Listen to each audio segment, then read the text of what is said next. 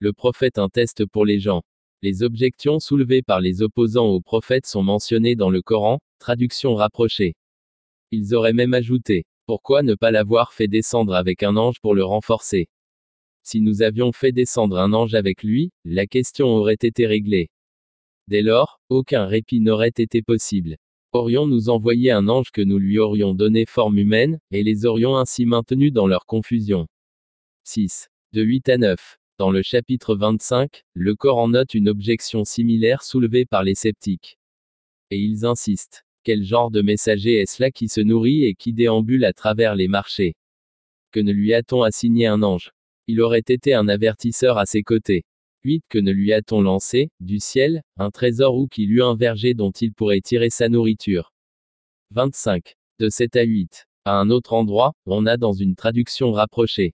Et qu'est-ce qui empêcha les hommes de croire lorsque la bonne voie leur fut indiquée, si ce n'est qu'ils se posaient cette question, comment Dieu peut-il envoyer un simple mortel comme messager? 17. 94. Un adage en arabe aidera à clarifier ces versets. Il s'agit du fait que les choses ne peuvent être correctement comprises que par leurs opposés. Lorsque nous examinons cela à la lumière de ce principe, deux images du prophète, très différentes l'une de l'autre, apparaissent devant nous.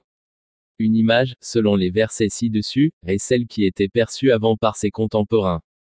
L'autre, est celle que nous avons aujourd'hui, celle-ci a énormément grandi au cours des quinze siècles qui se sont écoulés depuis sa venue au monde. Dans l'ancienne image, le prophète, paix et salut d'Allah sur lui, semble être un homme ordinaire se tenant seul.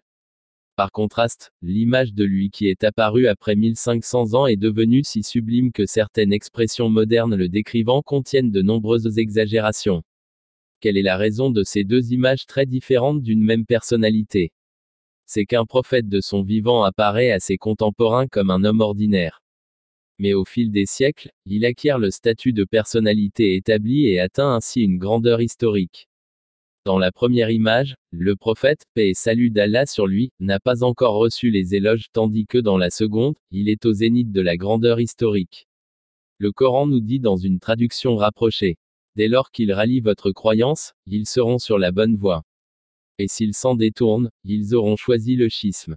Alors Dieu te suffira pour te défendre face à eux. Car Dieu est celui qui entend et qui sait tout. 2. 137. Les compagnons sont ces croyants qui étaient les contemporains du prophète. Ils ont vu l'image initiale du prophète alors qu'il n'avait pas encore acquis une aura de grandeur historique, mais ils ont reconnu sa grandeur. À ce moment-là, le prophète, paix et salut d'Allah sur lui, semblait être un homme ordinaire comme un autre, et pas du tout comme l'extraordinaire personnage décrit de nos jours. La première image du prophète est la vraie. Le reste est l'addition de l'histoire. Le crédit de croire au prophète ne peut être donné, dans le vrai sens du mot, qu'à une personne qui élimine les ajouts de l'histoire et le reconnaît tel qu'il était réellement.